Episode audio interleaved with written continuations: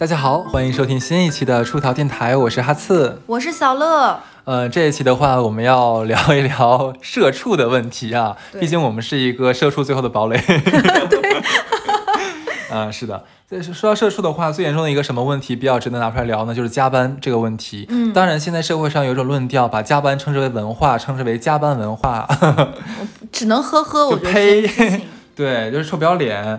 然后现在是就是之前这个一月份的时候，其实有爆发过一次这个拼叉叉公司啊，有一个九八年的小女孩，这个因为加班猝死了，猝死这样的一个事件，所以当时社会上其实爆发了很大的一个这样的舆论。所以今天的话，我们就要聊聊这个问题，给很多社畜们找到一个宣泄的出口吧。嗯，是。那首先的话，我们想先先慢慢聊啊。第一个的话是咱俩上班之前，年幼无知的时候，对加班是一个什么样的态度？哎呀，那时候真的是一个孩子。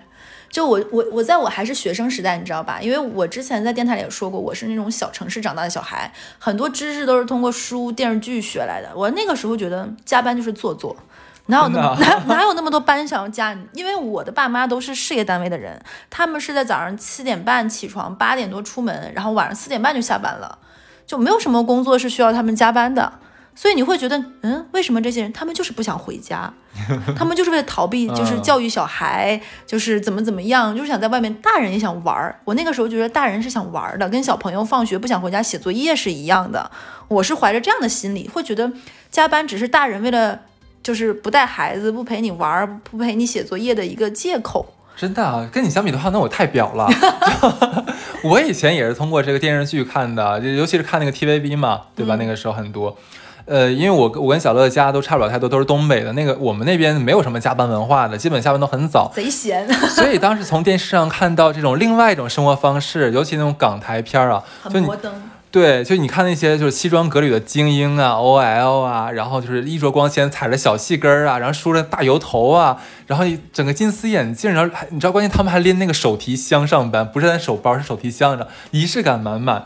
就是走进那个就全是玻璃幕墙的那种，就是很高的那种，就是五 A 级写字楼嘛，呃，你就会让人有一种我靠，这是去干嘛？这是去上班吗？怎么跟我妈去单位不太一样呢？而且他们加班非常有仪式感。对，而且你知道吗？那电电视剧里也会体现这这一点，就是下班之后的话，你就看那帮什么 Jason 啊和 Jessica 两个人一边抱怨一边加班，然后加班到深夜，就几个俊男靓女就穿着就全穿着西装革履嘛，就一起去附近的那个高档酒吧就喝一杯。你就会觉得说，哎，怎么怎么这么这么有 style？然后第二天呢，你看这帮人还能元气满满的回来上班，你就会觉得，哎呀，对啊，感觉他们的生活好光鲜、好亮丽，其实会让我十分的羡慕，就是那种生活。就当然了，刚才我咱俩也说了嘛，咱们咱们身边是没有这样的一个环境的，所以说我们是那个时候我没有办法体会体会说加班是一件很痛苦的事儿，我能看到的只是光彩的那一面，就好像说。嗯，对我来那个时候，对对那个时候的我来说，加班代表着大城市、大公司的一种精英生活，那个情节其实是很影响我的，就以至于我后来就是上班上班的时候，我选择了上海。嗯，就是我就希望能在上海就陆家嘴，你知道吧？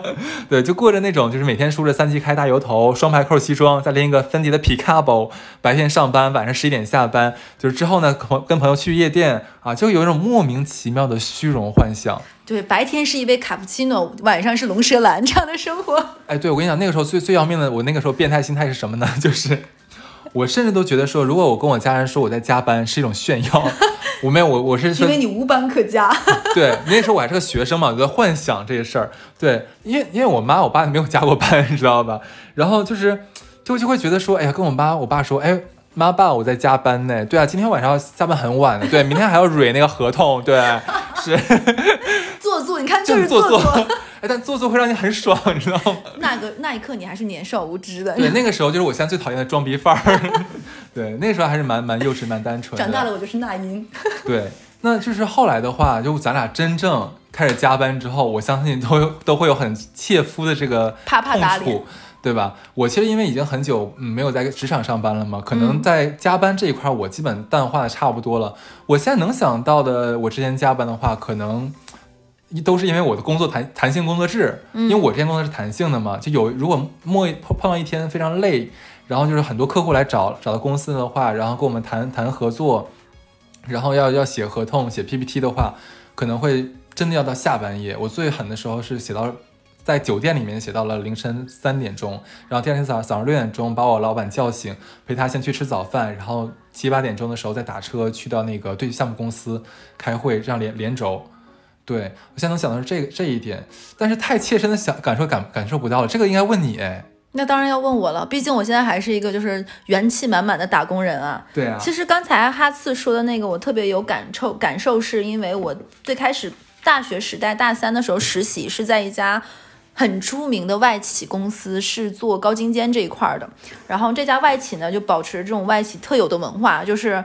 别管加班有多晚，然后这帮外籍的上司都会去健身。你也不太懂为什么加班到这么晚还要去健身，然后第二天早上一定要活力四射的出现在你面前，就是还要跟你大声的 say hi，带着阳光的笑容，那种美式的笑容，还要举着咖啡杯，你知道吗？然后穿着非常得体的那种西装。你你我刚当时我还是一个实习的小姑娘，都会觉得。果然，人和人的睡眠是不一样长度的。你知道那个时候还没有被加班这件事情深深的折磨，你只是一个实习生，你可能只是稍微帮大家订订加班的餐啊，团队里，然后大家因为整个外企的这方面的加班制度还是非常完善的，所以没有那么强烈的感觉，而且加一次两次还是有一点点新鲜劲儿在里面的。但是这件事情呢，就是再一再二就一定会有再三再四，而且现在在互联网公司加班确实是一个常态。你只要开启了这个加班的闸门哦，先是八点九点，后面就没有上限。我最夸张的时候是连续一两周，每天都是一两点结束。哇，对，而且是出差这种情况下，然后就加班一段时间之后，你先第一次加班是没有什么感受的，后面你会加班之后，你会发现你麻木了，你混沌了，就是好像你会默默默的就接受这个事情做不完，那就继续做，然后加班慢慢带来的那种工伤就显出来了，是种什么感觉？就是。因为你加班就会熬夜，就是作息不规律，然后这种高强度、高紧绷的状态下，你就会没有办法保持保持一个就是这种新陈代谢健康的一个人，你就会吃外卖。然后你就会就是啊啊通宵啊等等等等，然后你会情绪暴躁，你你甚至会因此跟很多朋友你就失联了。而且这种隐形工伤的话，我们又不能去找领导说，哎我你看我有工伤了，你要帮我报销一下或者带我去医院，这东西公司又不能帮助你，所以这个时候只能自己爱自己。你还能你还能问老板说，我找不到男朋友，我老了是因为加班加的吗？老板会觉得你神经病啊，你在你在闹笑话吗？那到底我们该如何对抗加班带来的伤害呢？秘密武器来喽！国货之光 HBN 护肤品就是加班人的大救星。是的，今天我们有幸跟 HBN 商务合作，相信日常爱研究护肤品的朋友们呢，肯定知道这个品牌的。国货里面非常出名的护肤品，很多明星在很多平台上都有推荐过。HBN 呢携手日本东京权威的生物实验室，还有前资生堂研发专家团队，共同打造的一个护肤品的品牌，重视成分和安全性的研发。对的，而且正好好，就小乐本人呢，就是被加班摧残的打工人，然后我本人呢，也是一个熬夜星人，就我们两个都是有因为作息。不规律呀，还有熬夜导致出来的这种皮肤问题。是的，好巧不巧，就这个时候呢，HBN 就找到了我们。品牌方提前已经就是给我们每个人寄来了一套护肤品，就是他们对自己家的产品真的非常自信，就说你们现在去试，先去体验。你觉你们要觉得好的话，那我们就合作。我们说那好，那肯定要先试一下嘛。然后我们两个大概已经用了快一个月左右这样子，然后使用下来的体验是真心不错，甚至让我有点惊艳。对的，就现在目前的话，我们两个其实已经开始粉了这个品牌，而且像我本人的话是这种敏感性的皮肤嘛，很多产品其实我都用不了，但是他家产品用起来就会非常的温和，然后没有刺激。是的，他们家的那个成分嘛，很安全，温和，好吸收。而且我本人用下来呢，整个脸的暗沉情况是有了非常明显的改善了。对，就你发现没有？就是我现在就是今天我也是素颜来你家的嘛，就是整个皮肤其实是亮了一个度的，肤色也变得很均匀。而且他们家产品我觉得非常好的一点是没有香味，我超级讨厌那种假香假粉的那种脂粉气味。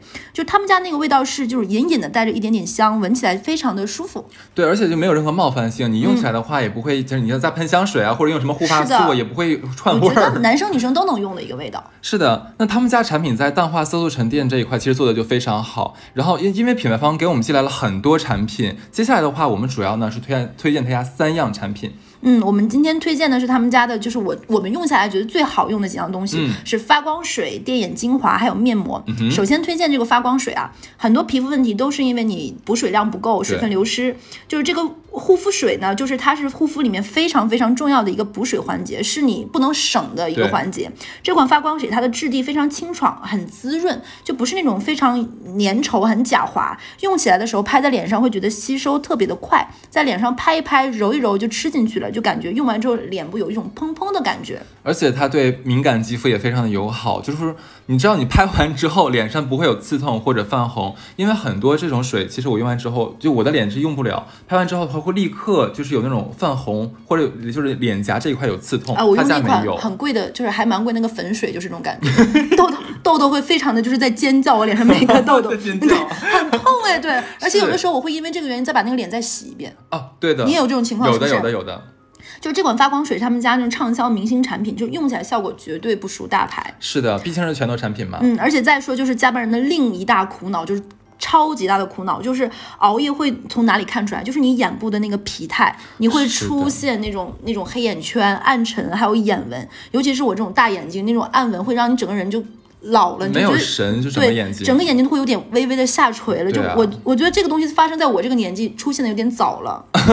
我跟你讲，就一旦女孩子眼睛变成这个样子的话，其实整个眼里无光，就是你整个没有人没有精信心了神，对你而且没有吸引力了，对会。，你眼睛里没有星星了，就是，而且其实女生在年年纪很小一点的时候，其实她不会有用眼霜的这个习惯，会觉得不需要呀。所以我在这里呼吁一下啊，如果你开始出现眼部有一些问题了的话，就比如说刚刚说的黑眼圈的暗沉的、色素沉积这种的，一定要开始用用起来眼霜，让你的眼部周围更细腻、更娇嫩起来的，要格外爱护。就如果说你不想尽早体现出一种老态的话，其实眼睛的保护是非常非常重要的。刚才小乐也有提到，所以大家一定要不要就是省去眼霜这一环节。嗯，然后 HBN 的这个电眼精华，就我刚拿到的时候觉得挺好玩。对，设计的很好。是的，它设计的有点像你说像一管笔或者是一个试管一样，在尾巴的那个地方可以按动嘛，就一按的话，前面那个滴嘴就会挤出来一点点，然后你可以很好的控制用量，就不会用的很多。而且这种滴管的设计，你会觉得它的密封效果很好。对的，嗯，就是它，我跟哈斯作为这种，尤其哈斯比我更夸张，是那种 百分百熬夜新人，就黑眼圈确实很重，而且哈斯除了黑眼圈，他还有一种眼部那种有点水肿，对不对？好了，现在大家都知道我什么样子了。对，这款眼霜它用起来就是很舒服，而且它里面有那种很明显的那种小黄颗粒，一颗一颗颗的嗯就是他们家会主打一个成分叫双 A 醇。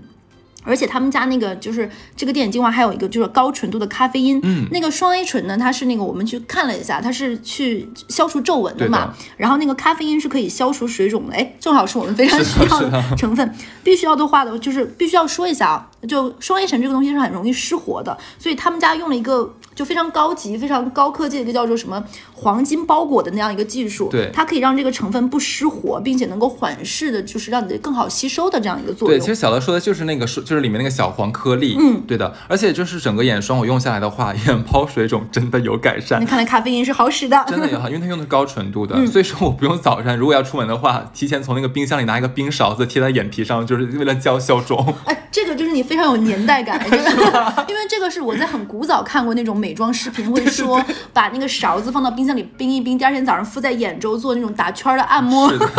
时代在召唤，对，要做广播体操了。就它整个这个眼霜用下来，就是你不要挤太多，嗯。然后你再一定要轻柔的推开，让它吸收。对的然后我用下来之后没有脂肪粒，这点其实真的非常值得称颂。很多像我们用过大牌的 L 牌啊什么牌的，对对对其实用用的如果用的不好，或者说它那个东西不是太针对于我们每个人的皮肤的时候，我们很容易很容易起脂肪粒。一旦起脂肪粒的话，你怎么办？要不然你就去美容院挑掉，要不然的话你只能是戴个大框眼镜遮盖掉。就很丑，而且会造成更多其他的小问题，眼部是的而且再说说我们像我们这种加班人，不光是加班哦，出差人的一个特点嗯哼，就是没有时间护肤啊，或者是很敷衍你的护肤的每一个步骤。是。你没有那么多时间，有的时候出门着急出门的话，只能是铺个水，然后抹个东西，立刻出门了。着急忙慌、鸡头白脸，对，对这个时候我会觉得面膜是非常有用。刚才也说了嘛，就是第三款我推荐明星产品就是他们家的面膜。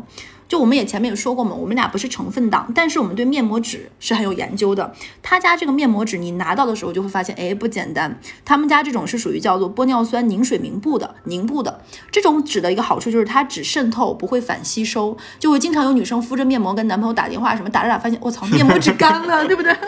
是他们家是不存在这个问题的，光是它的面膜纸这个材质，其实就可以秒杀市面上很多所谓的高端面膜了。而且你知道吗？他家这个就是那个玻尿酸凝水膜布，其实跟娇兰是同样的，哦，娇兰是真的，对在国内可能没有打出那么大品牌，但是确实是很好用，高端品牌高端的。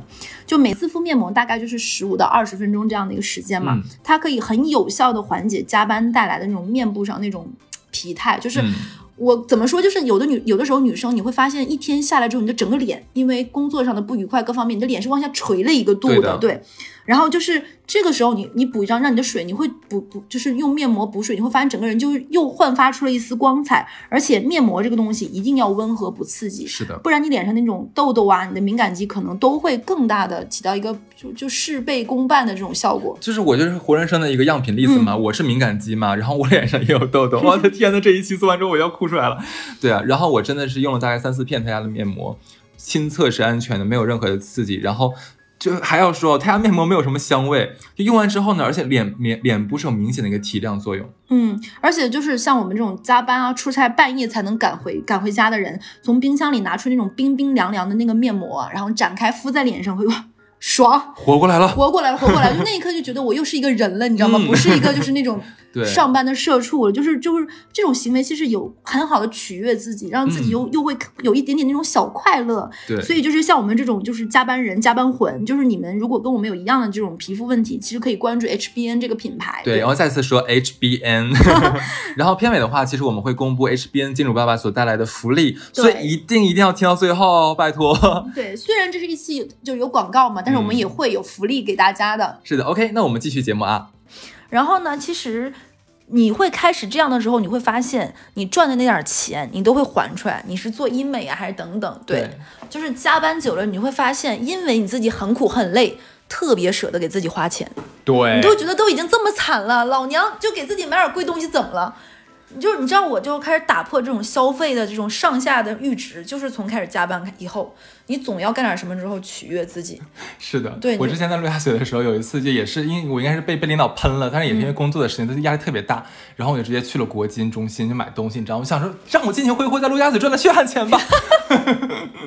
之前你知道吗？就有人嘲笑说你们陆家嘴女孩和你们静安区女孩就很做作，你们个早饭就要吃个六七十，你其实差不多，一杯咖啡要三四十，然后再吃一个什么这种贝果呀，什么乱七八糟三明治啊等等，然后午饭可能就是午饭约饭时间，这一顿饭可能人均又一一百多两百，就说你们就是这种做作，什么该怎么怎么地。其实有的时候我能懂，就已经这么苦了，你再不对自己好一点儿，你都会丧丧失对生活的信念感，然后，现在不然我感觉自己在干嘛，都不知道自己在干嘛了。而且就是你，当你变得很辛苦之后，你会你就会觉得，那那是为了什么，对不对？然后你就那花呗，能怎么的？我自己赚来就腰杆儿也会硬气。嗯，说得好，OK。那其实我们刚才已经讨论完了这个我们上班之前对加班的感觉，还有之后就是上班之后对加班的这样一个认识。那么我们就要厘清这个加班的五宗罪。嗯，第一宗就是不给加班费，公司白嫖遭人唾弃。有没有那些加班的公司？你们不知道你们犯法了吗？你不给钱的。就好一点的公司的话，它其实是给给你那个报销打车费啊，还有晚饭。然后再好一点的话，公司说，那你今天加班的话，我就按时间给你折算成串休的假期，这就已经算非常好的了。那你知道更差的公司吗？嗯我们这里就不指名道姓了。我因为我也是有朋友在里面听说的，某某某某某大型国内的一个企业，他们搞一个什么事情叫做“勇敢者还是奋斗者计划”，意思就是说你自愿放弃了你的各种年休假以及法定节假日，参与到公司的这种奋斗的。内容中来，然后以此怎么怎么样，然后我当时很诧异，我说这不是违法吗？他说，但是你是自愿的，你自愿为了公司，为了自己，然后放弃了这些假期，那我说如果不签呢？他说不签也没什么，但是变相就相当于你成，就是你你放弃了能在公司晋升的可能嘛，对不对？嗯其实我其实说说的已经很含蓄，但大家明白我什么意思？就是哎，你可以不签，但你不签就是你没没进入到这个局里来，你不融入我们。对我觉得这个有点恶心，这个甚至用加班文化做出来一种排他性的一个文化。是，的，你如果不加班，那你就不属于我们这个圈子，你就是属于末位被淘汰的人。对。那第二宗罪的话，就是卖身契罪。很多公司就是你签了劳动合同那一刻，你就卖身给了公司了，就再也没有属于自己的生活了。这个不光存在于公司，还存在甲方和乙方。甲方觉得咱俩这合同开始了，你还有睡觉，你还有假期我给你，钱了，对你就要往死命的给我干活。就是就是这种感觉，对不对？有很多乙方都是那种觉得怎么的，我是卖给你了吗？很多公司也是这么想的。我我一个很好的朋友，他是在上海的一家互联网企业，跟体育相关的这样的一个互联网企业。我知道是谁了，对，这哥们儿还活着吗？嗯、感觉快不行了，你知道吗？气若游丝。我不开玩笑，就是我认识他这么多，应该有四五年了吧。他基本你只要问他在干嘛，他就在加班；问他在干嘛，他就在加班。你知道我前段时间我睡得晚，我一我有我正常可能两三点钟睡觉嘛，对不对？我有一次我真的好气，我欠，我就给他发了个微信，两点多的时候，我说你干嘛呢？你睡了吗？你起来跟我聊天啊。然后他说给我拍张照片，他自己一个人在空荡荡的办公室里面。我说你在干嘛？说啊都走了吗？我现在没啥事儿，加会儿班。我说啊，我说这是几点钟你还在加班？他说你今天我不做的话，我明天来了还是要做的，就总归是要做的。我跟你讲，不光有公司这么这么傻叉，后面我们会录一期节目，叫一个人就讲一讲一个人旅行嘛。大家也想说，也想看看大家想不想听。那个姐们儿，你知道跟我讲过一件什么事情吗？他们公司有个非常讨人厌的女生叫奋斗逼，你知道为什么起这个名字吗？什么鬼？因为这个女生在第一次新人介绍的时候，这种破冰的时候，她跟我说，她她她跟他们这个奋斗逼在全公司的自我介绍的时候说，我没什么兴趣爱好，我最大的爱好就是加班。我操！我都觉得现场，你能知道当时现场所有人都石化那种感觉吗？这已经不破冰，就全全场已经够冰的了。他说我最大的爱好就是加班，我也没有什么，我也没有男朋友，我也没有什么事做。那我下了班之后加加班挺好的，所以其实大家也不用问我有什么兴趣爱好，我就是爱加班。我的天呐，我我都怀疑我这个哥们儿也也有这个也对是个奋斗逼。哎，要不然把这两个人介绍一下。我我看行，但他俩没有时间谈恋爱的。他们就会哎你在加班，我也在加班，然后彼此开发个软件，你就互相打卡，比谁更晚。我现在今天加班的时间更晚的话，说明我爱你多一分，是这样吗？我觉得太可怕了，所以就以至于导致你知道，现在我们基本上每一周我都会半夜给他发两三次消息，哎怎么了我？我刚才突然想到一个创业计划，嗯，就是你知道吗？你比如说一个奋斗逼和另外一个奋斗逼谈恋爱了，他们俩每天加班，那他们俩之间就缺少一个买手，他们赚了那么，他们赚了那么多钱，去哪儿消费呢？你知道吗？我灵光一现，他们就需要缺要缺少我这样的人啊！一会儿咱俩把那个整理一下微信那个聊天那个记录，然后把那些人全圈到一个群里面去。对，就叫奋斗者计划，奋斗者奋斗者买手群，我就给他们消费去，你知道吗？铂金的包他们不想去，就不贪恋这种物质和繁华，对不对？那我就我给他们买，对不对？他们订不了的餐厅，我给他们订。可是他们买了是用不了，我们帮你用，我们帮你拍朋友圈。对我帮你享受，就是帮你一些什么装逼的凡尔赛，就是内容给你们弄弄好，设计好，你们发朋友圈，对让别人觉得你在工作和生活中非常兼顾。咱俩上可能没法录电台了又。对，就是你就所以说我我也讲过一样，我们很怕我们身边这些朋友很怕他猝死，所以经常因为他自己还是独居，所以我们经常是就是晚上的时候半夜给他发微信说你你在吗？你干嘛呢？其实只要应声了就可以了，我也不会跟他聊什么天儿。大家都应该在一些位置按一个报警器，你知道吗？不行的话就直接按一下，没有，就这样真的不行。而且你知道他是哪种人？就是他他就像你刚才说的那种，他根本没有时间花钱，他根本没有时间花钱。他基本上衣服呢就那几套来回的穿，然后也没有什么奢侈品，也没有没有没有时间去有任何兴趣爱好，旅游想都不要想。他的爱好就是加班，对，特别可怕。而且你知道他有个他他现在已经被变成什么样子了吗？他以前对加班也是抗拒的，可是他现在不加班都会觉得心慌。因为他们长期的加班之后，他们就养成了习惯，就是因为你在经过这种也不能叫 PUA 了，但也有一点，就是你加班加班时间久的时候，你这个时间段就一直在加班，你也约不到朋友了，朋友们也默认你这个时候在加班，约你也没有用，对不对？嗯，那你比如说每天到了十一点之前晚上，你都是在加班，你时间就相当于久了，你就像那个马戏团里面那个表演表 演表演，就是会不会冒犯到一些人？会。马马戏团那种海豹、狮子、小海豚什么的，你就 你被驯化了，你就觉得这个阶段我不加班干嘛呢？嗯，就是我有一天你知道吗？突然那天老板们都不在，不加班了，我那天茫然了，你知道吗？我我那天你给我出去！现在我那天真的茫然，我我第一时间就是这个时间段我要爽，我要快乐，我就赶紧打车出去消费了，你知道吗？干得漂亮。就是这种感觉。对，那第三宗罪的话，哎，这么快到第三宗罪了，就是我们牺牲了健康，越来越多的加班人身体早早的亮起了红灯，甚至猝死。就刚才说过这个工伤这件事情，工伤带来的不光是劳累，还是糟心。为什么现在有很多女生说，最开始我刚毕业的时候入职体检，所有指标都好好的，对不对？上班一年多一两项问题，这里这里我就说女生，其实我们之前录电台有说过，什么甲状腺结节、小叶增生、乳腺结节，都变成了现在就用我妈话说，这些病四十岁的女人都不会得，你们这些二十几岁的女人怎么都得了？嗯，包括因为长时间对着电脑这种，我我近视眼就是工作以后才近视眼的，看屏幕看的，我读书这么多年没有近视眼。然后还有一些人，他们会得什么鼠标肘都都算小病了，对不对？腱鞘炎对，包括会有一些长时间对着电脑，你的比如说什么颈椎曲度变直等等，腰椎劳损等等这些病都会有，甚至于之前很多人会觉得，尤其是小朋友的时候，会觉得猝死这件事情离你很远。对，但是今天拼夕夕这件事情，我不得不说，这个里面我讲一个，虽然我也是门外汉，我讲一个科普类的知识，很多人都在现在因为身体的各方面开始重视了健康，开始买保险嘛，都会说，哎呀。我贫血可能会不会被保险公司拒保？我有甲状腺结节会不会被拒保？你们只看了这些，你们知道你们体检里面有一项看起来微不足道，但是很有可能因为这一项拒保？就是叫做心率早搏，因为这会引发你猝死。其实一旦你去做体检里面发现有这些的时候，赶紧要去再查一下。就是猝死这件事情没有你想象那么远。包括去年有一些明星不幸在录节目中出现了一些意外，等等等等，就你要懂得，当你身上发生一些不适的时候，如何自救，嗯，释放。尤其是现在像我们这种在城市打拼的人，很多都是独居，等等等等，就别把自己逼到这种绝境上来。好，那第四宗罪的话，就是因为加班你没有朋友了。这个我要说啊，这个我我是之前是吧？我是之前有一对上海的夫妇朋友，他们两个人大概是不到五十。哎，你看我的朋友玉石也很大，有没有？对吧？他俩是来上海这边是做这个设计公司，做那个整个建筑设计的这样一个公司。两个人很 fashion 啊。他俩赚的非常非常多，在上海这边买了非常非常大的这种豪宅。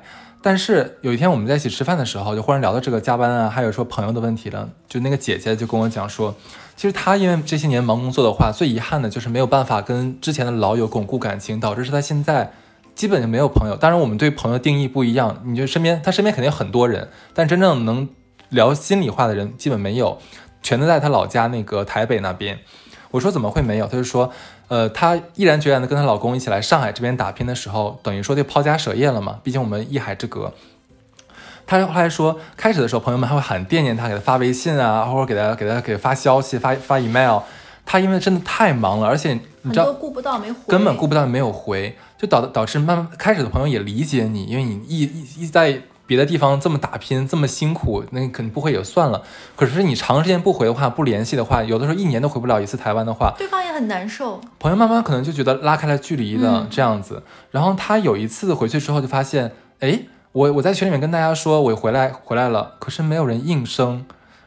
可是他一打开那个什么类似朋友圈的东西，我不知道他们用什么软件啊，就一看人家几个人在就喝下午茶或者在干嘛，没有叫他，很失落呢。他很伤心，然后他看到之后就立刻。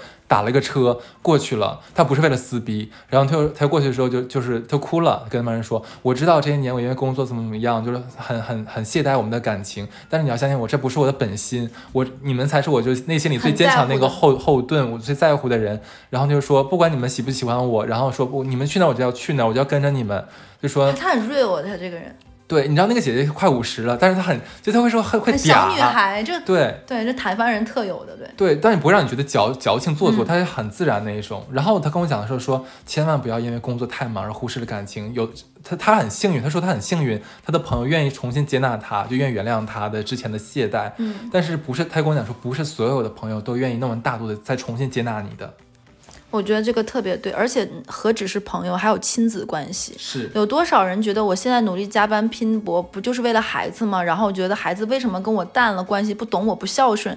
其实这个关系，不论是朋友也好，配偶也好，子女也好，都是需要经营的。那你就有舍就会有得，你把你的大量时间放弃了之后去做工作，那你就会缺少了大段大段空白。别人只是知道你很忙，这个忙不够具象，就是你缺失在他们生活中，彼此变成了只是一个。形象一个标签，对，没有真情实感，那怎么可能呢？就像远在家乡的父母，你会觉得慢慢跟他们没有话说，包括老朋友，就是这个样子的。就加班带给你的不只只是身体上的、精神上的、劳力上的，可能它会让你失去很多其他的东西。对的。那么最后一项第五宗罪啦，就是一种加班带来的一种虚无的务虚文化是什么呢？就有一些公司，他把加班定义为文化之后。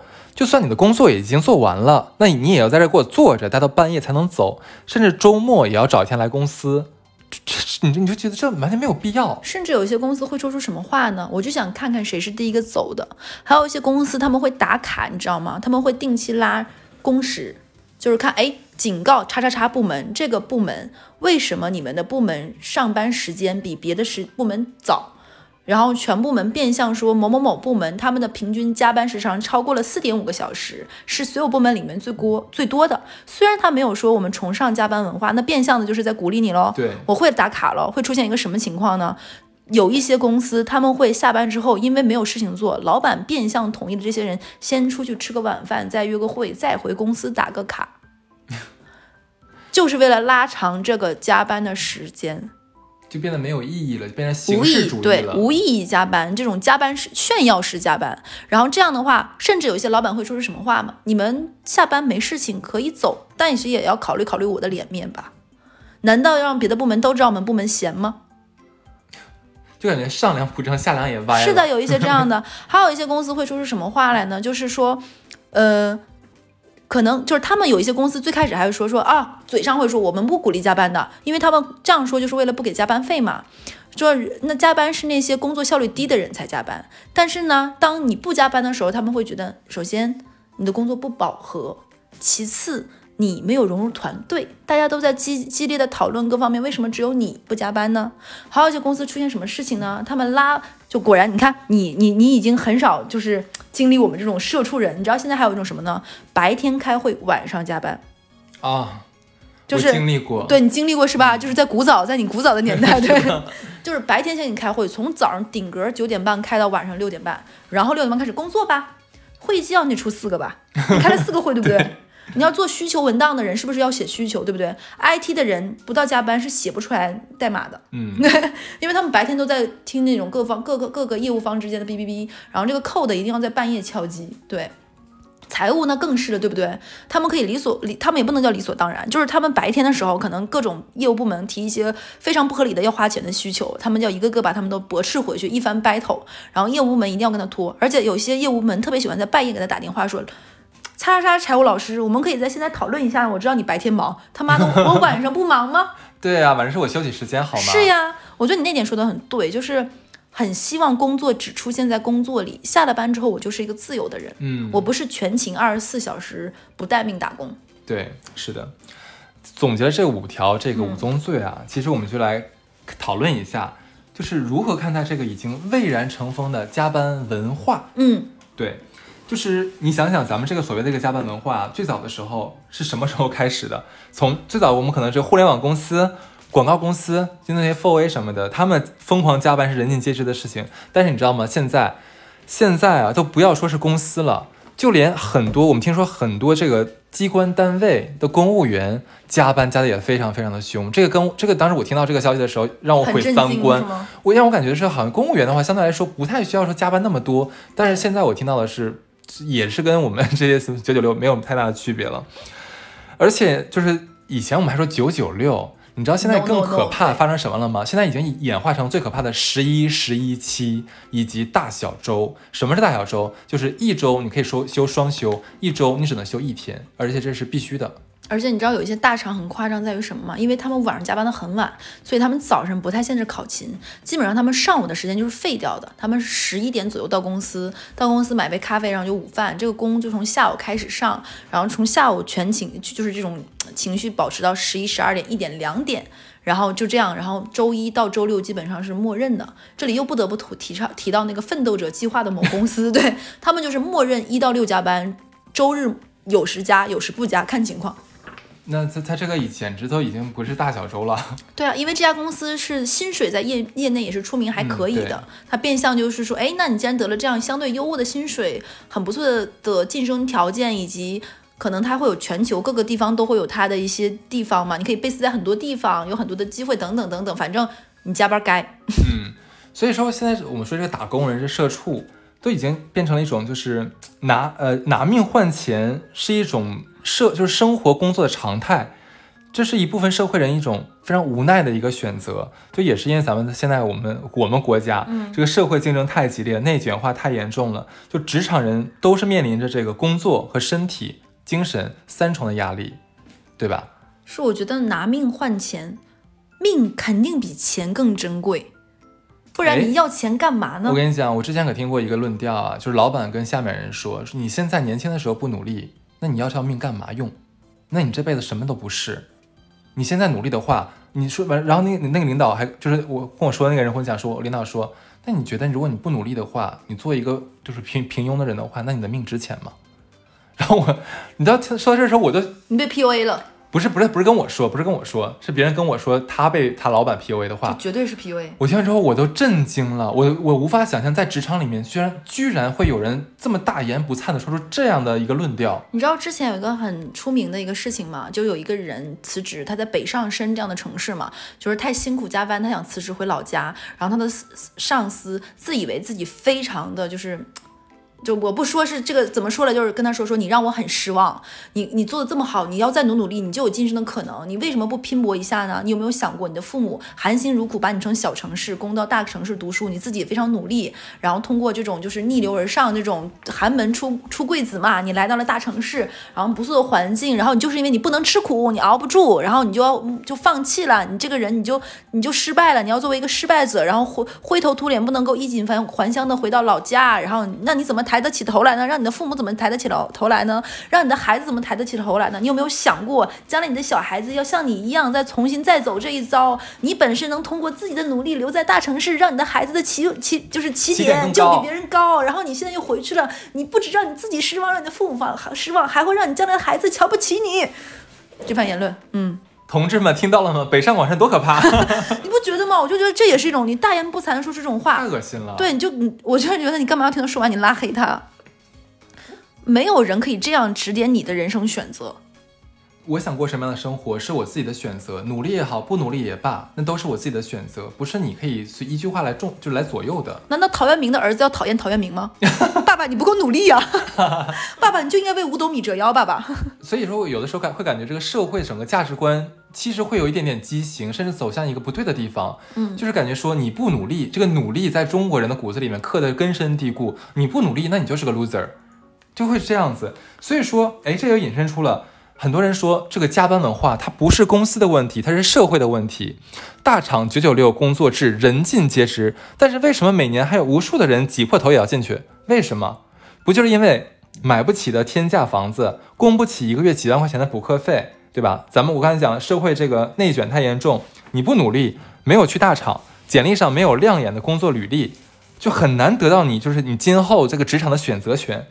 这这就是一个很无奈又残酷的真实现状。其实大厂基本上已经明着说了，哎，我是要加班的，我这怎么怎么样的，你爱来不来，大家还会来。那你既然来了，你就默认了我的这种基本玩法。对，你如果在我这种基本玩法上，你还在这滋滋滋滋呲牙，那就是你不懂规矩喽。你就不要怪我开你了。而且不得不说，现在的这些大厂，他们在就是这种人事制度上、法律法规上做的也是非常严谨的。他们有各种技术，我我冒号技术手段，能够合理的开出一些不那么勤奋积雪加班的人，不合这种企业文化的人。是这这已经不是什么逆选择不逆选择了，就是大厂有权选择你和放弃你，你是没有选择权利的。然后你也默默认了说，我去了大厂，我是去镀一层金的，我在这儿熬个两三年，做一个奋斗逼。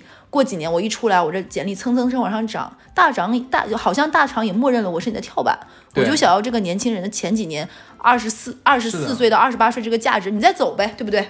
公司是永远不倒的。哎，但是被你这么一说的话，这样点醒我另外一件事儿。你这么说的话，感觉大厂相比一些外资的那个，就是某某四大、某四大某个行业的四大要强很多。某行业的四大，你知道，就是刚进去的话，前三前一两年吧，或者一两三年，都是很初级的、很 junior 的。你干的全最粗的活、最累的活，然后月薪非常非常非常非常的低，因为人家知道说你不可能在我们公司待很久的，你就拿我们这个跳板，你之后就就是说在在什么。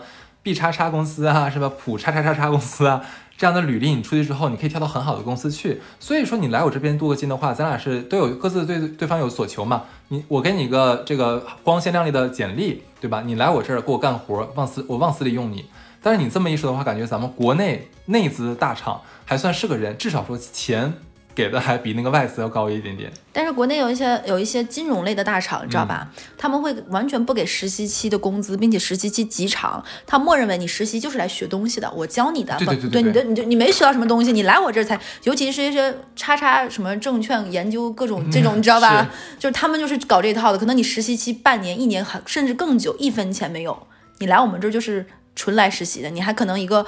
外外地来求学的学生，你在上海，你肯定要付的房租，然后住着自己的，然后要爸妈补贴你，然后你是一分都没有。你知道我听到最不要脸的是什么吗？之前是一个券商的，就是下面的研究所的一个实习生，他本来是研二的时候进去了，然后觉得特别开心，我说我在那边熬到我毕业的时候，我就能进去了呀。我觉得我再累也可以。然后他的那个团队长就是真的是。二十四小时让他待命，只要你我现在什么任何时间有活，任何时间突发了一个什么新的政策什么东西，你要立刻给我爬起来，立刻给我写，就是这样子。然后真的真的是累得跟狗一样。之后到他他那个毕业的时候了，公司没有录用他，就非常的惨。空头支票开两年呗，这就是两三年。而且薪水基你就可以理解为基本没有，你这么理解？你没有任何法律保障，你。对啊，是呀，是，所以说这就是基本上。你说你是怎么看待这东西？所以我刚才讲了，是到底是人的问题、公司的问题，还是社会的问题？这都真的很值得商榷。嗯，对。所以说我跟小乐也要这个针对加班说一点我们的想法。嗯嗯，就是我跟小乐都是觉得说持续的加班不符合人性，就是也不是优秀的公司应该有的表现。嗯，除了上班，人还是需要有充足的休息，需要学习充电。你也需要陪伴家庭，需要做很多比工作更有意义、更重要的事情。